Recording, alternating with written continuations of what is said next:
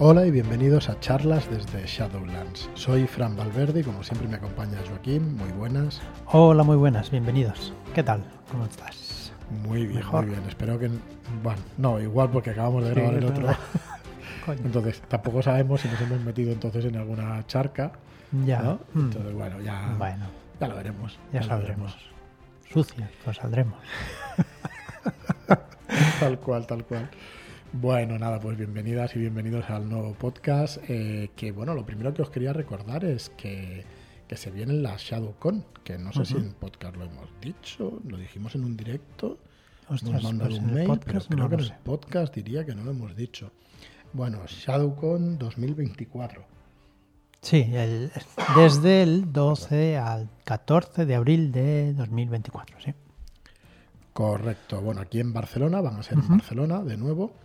Y bueno, ¿dónde se van a celebrar? Estamos cerrando el, el local. Pero bueno, nada, en días, ahora ya sí que, eh, sí, eh, ya sé que he dicho muchas veces eso, pero sí, ya está prácticamente cerrado. Y nada, en dos o tres días podremos decir el sitio oficial ya.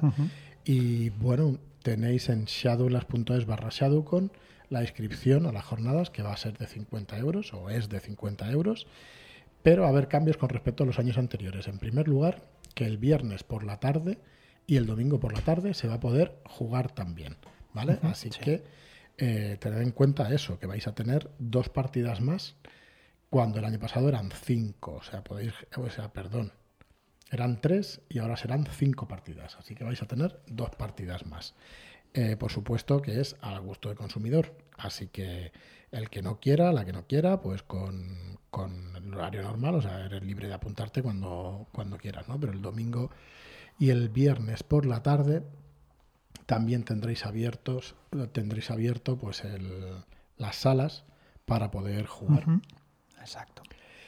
Eh, comentarios. ¿Querréis juegos de mesa de madera como alguno pudisteis pro- probar el primer año en el hotel de Sitges? Ya, ya lo pondréis en comentarios, ya lo diréis en el chat. Quizá algún- alguna competición de Uh, croquinole o algo. pues, ¿Puede jugar bien o mal al croquinole? Sí se puede jugar mal porque yo juego bastante Doy mal. fe. No, no de que tú juegues mal. Ah, qué Yo también, gracias. Yo también. Yo no juego muy bien tampoco. Mira, un gran experto de croquinole es Sirio. Ujú. Sirio y bueno, y ahora mira, pues eh, me va bien para cambiar de tema porque queremos seguir hablando, es que el viernes al final me enrollé yo con otros temas y todo eso, pero en realidad queríamos hablar del libro de técnicas de Sirio, de técnicas, consejos y trucos para jugar a rol y queríamos hablaros en el capítulo de trucos, técnicas y consejos para la emoción, para dar emoción las partidas. Entonces, eh, no sé, Joaquín, si bueno, sí, empiezo yo mismo. Por ejemplo, pues eh, nos propone que nos dirijamos a las personas que juegan con nosotros por el nombre de sus personajes. Ahí yo entiendo que, por ejemplo, a mí si me hablan de, pues, del nombre de mi- desde el nombre de mi personaje me mete mucho más en la partida que si me hablan como si Joaquín, tal. Eh, ¿No te pasa a ti, Fran? Sí, sí, claro que pasa, claro que pasa. Al final te metes debido a la inmersión del juego, porque estamos hablando de juegos de rol, eh, unos juegos que se juegan con la imaginación Claro. en su mayoría, ¿no? Que bueno, un alto componente es de imaginarte la situación, de que el máster te describe lo que pasa o que un jugador te puede escribir la situación y los demás reaccionan a lo que pasa en el mundo, en ese mundo ficticio que cada uno pues está montando en su cabeza. Entonces, si te llaman por el nombre de ese personaje, realmente te va a funcionar mucho, mucho mejor. Sirio también nos propone que cuando vaya a- vayamos a hablar eh, de alguna regla o de algo fuera de, de partida para aclarar alguna situación o alguna cosa, entonces sí hablemos a los jugadores y a las jugadoras por el nombre mm, de su persona, claro. de su persona, de, de él o ella, y no del personaje jugador. Exacto. Que salgamos directamente Es una de la manera ficción. de salir de la, de la ficción y hablar pues directamente a quien lo necesite. Bueno, los mm, trasfondos y las motivaciones de los PNJs Ujú. Son súper importantes. Entonces, sería que nos propone que tengamos un resumen claro de sus vínculos y de sus trasfondos. Tener un resumen de qué quiere ese personaje, por qué no lo puede conseguir, eh, todas estas preguntas son, son muy lógicas porque al final una historia se construye por, por un conflicto. O sea, tú tienes que resolver un conflicto, si no la historia no tiene interés. Claro, para que avance. Sí, es, es, es, una manera de, que, de saber cómo tu personaje puede actuar, ¿no? Em, referente pues a, los enemigos que tengas delante, que igual no quieres matarlos, solo quieres pues robarles o quieres conseguir algo de ellos para eh, que tu trasfondo se haga más grande. Sí, todas estas preguntas las puedes hacer también con PNJs, ¿eh? que yo creo que he empezado el consejo como si fueran PNJs. Aquí se refiere a PJs, ¿no? a personajes jugadores, pero también lo puedes hacer como personajes no jugadores. Por ejemplo, qué hizo en el pasado, de lo que se arrepienta, a quién querría volver a ver antes de morir, alguien de su pasado le odia, cuál es su comida favorita, hay alguna cosa que le dé asco, eh, sigue viva su familia, bueno, un montón de cosas que te pueden servir pues para construir ese personaje, ¿no? para darle más color. Pero puede servir también para la dirección, ¿vale? Porque puedes llevar a, hacer eventos eh, referentes a esos, a esos toques de trasfondo para hacerles pues más partícipes a, los personajes jugadores en ese, en ese evento. Mira, ¿recordáis cómo el programa anterior nos metíamos con los ejemplos y decíamos que, o con los refranes, que decíamos que había el mismo refrán para una cosa y el mismo refrán para la contraria, pues aquí pasa igual con este consejo. No, nos dice Sirio, no interrumpas el roleo de tus jugadores. Mm, bueno, es un buen consejo. Sí, es una manera de, dejar que la mesa se libere, ¿no? Esas ganas de, la narrativa de cada, de cada jugador o jugadora. De, de, soltarse y soltar su speech, pero siempre dejando que los demás jueguen, o sea, jugando todos juntos a la pues vez. esa es la otra cara de la moneda, ¿no? Que pueda haber otro consejo que diga interrumpe el roleo de los personajes cuando, sucedan ciertas cosas. Por ejemplo, no se debería permitir en una partida, o bueno, depende del tono de la partida, depende de los jugadores y si les gusta.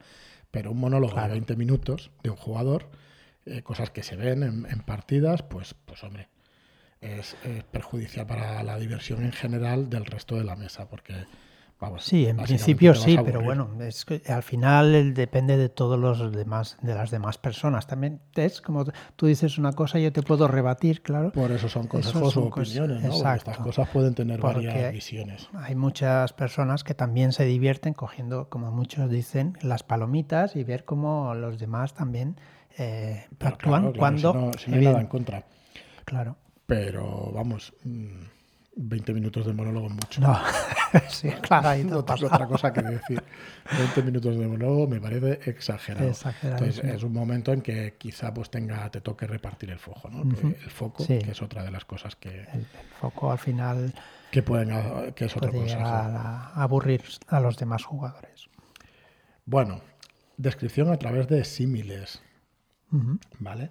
Eh, bueno, eso es al final es facilitar la tarea a los, a las personas, a, los personajes jugadores a entender dónde están, a, entender qué bien, qué ven, ¿no? Sí, yo, bueno, en esto Albert tiene unos muy buenos consejos también en sus vídeos y muchas veces te dice, oye, que no hace falta que describas tanto el personaje. Si le dices que parece eh, comando, parece Schwarzenegger con una ametralladora, pues ya, está. También este mercenario que tiene este aspecto, pues ya lo has descrito. Con una, Totalmente. Con, que es Schwarzenegger en esa en esa película, ¿no? En la película Comando, pues ya está, ya lo tienes descrito, no hace y el, falta y el monstruo, pues tienes a Predator, o sea, ya tienes toda la película hecha. Claro, es que al final hay cosas que con símiles pues son, suelen ser más fáciles, ¿no? y no necesitas tampoco ser un maestro en la descripción ni en la narrativa, para que realmente pues, puedas eh, pues alojar esa idea ¿no? en, el, la cabeza de los demás. Totalmente. ¿qué más nos dicen? ¿Qué tenemos? De todo. Pregunta directamente lo que siente. Pues sí, a veces vale más ser más directo y preguntarlo. Una pregunta fácil de hacer y, directa. Es mucho más fácil de responder que no ir con, con terceras, terceras cosas, ¿no? Sí, aquí fijaos que tampoco él se moja ¿eh? a la hora de escribir el libro y nos dice, negocia una última vez y advierte de las consecuencias. Claro, nos dice, mira, os leo textualmente, la escena era difícil, tú lo sabes y yo lo sé, pero la jugadora, que también lo sabía, se arriesgó. Decidió probar si los dados le traían fortuna, pero los dados tenían otros planes para la escena. Ha fracasado. Pues... Vaya. Eso. Es lo que hay. Entonces, advierte sobre las consecuencias y Mm, que sepan sí. a lo que se están enfrentando y que sepan las consecuencias de los actos. ¿no? Eh, Sí, esto es un buen consejo, mí sí, es un parece buen muy consejo. Mm. Al final, cuando jugamos, igual no somos conscientes de lo que nos puede pasar con el jugador, con el personaje, vaya. El- al final, podemos perder un personaje por la tontería de atacar a Tulu directamente con un Bueno, revólver, ¿no? Es lo que nos dice, no ha acabado el consejo, nos Ah, dice, vale. es momento de negociar. Venga, eh, la, la tirada ha fallado, tal, pero claro, no te vas a cargar una cosa así, ¿no? Entonces no puedes volver a tirar. Permítele hacer una última tirada, pero tendrá que ser doble o nada. Si lo consigue, su éxito será incluso mayor, pero si fracasa, agrava las consecuencias. Bueno. Explícaselo con claridad, que entienda bien qué es lo que se juega. Habla despacio y promete la gloria o la sangre. Entonces ahí es donde tienes expectación de la mesa, que es lo que nos dice Sirio, y esto es emoción. Sí, Todas las mesas claro. pendientes de lo que va a salir en los malditos, en los malditos dados. Es una de las esencias del rol. Yo estoy totalmente Sí, de acuerdo. sí. La aleatoriedad que dan los dados hace que se creen historias muchas veces muy interesantes o más interesantes de las que nosotros podemos crear porque crear una historia y que se lo pregunten a un escritor o a un novelista es muy complicado, realmente complicado. Entonces, tener unos dados como, ¿cómo se llaman? Eh, Story Cubes, como tenemos los Story sí. Cubes, que son unos Exacto. dados con formas o con dibujos, Con en dibujos. las caras, Ujú. hacen que sea bastante eh, fácil pues, Sí, crear una historia. crear una historia a partir de esos menos, seis ¿eh? O ocho dados, sí. Bueno, creo que se entiende la idea. Pues nada, eso es uno de los capítulos del libro de Sirio. Hay bastantes más consejos, pero queríamos traeroslos para que vierais un poco pues la sabiduría que está dentro. Sabemos que la mayoría de vosotros que nos escucháis eh, ya lo tendréis el libro, lo habréis leído incluso, Sí. pero bueno, mm, nos hace gracia traer al programa de vez en cuando pues productos nuestros que realmente pues yo creo que, que sí que han aportado alguna cosa al, al mercado rolero. Mm. Y bueno, y si tanta gente lo compra, pues, pues No, ha- gustado realmente mucho. ha gustado muchísimo. Sí. Muy bien, pues lo vamos a dejar aquí. Muchísimas gracias a todos y hasta el próximo programa. Muchas gracias y hasta la próxima.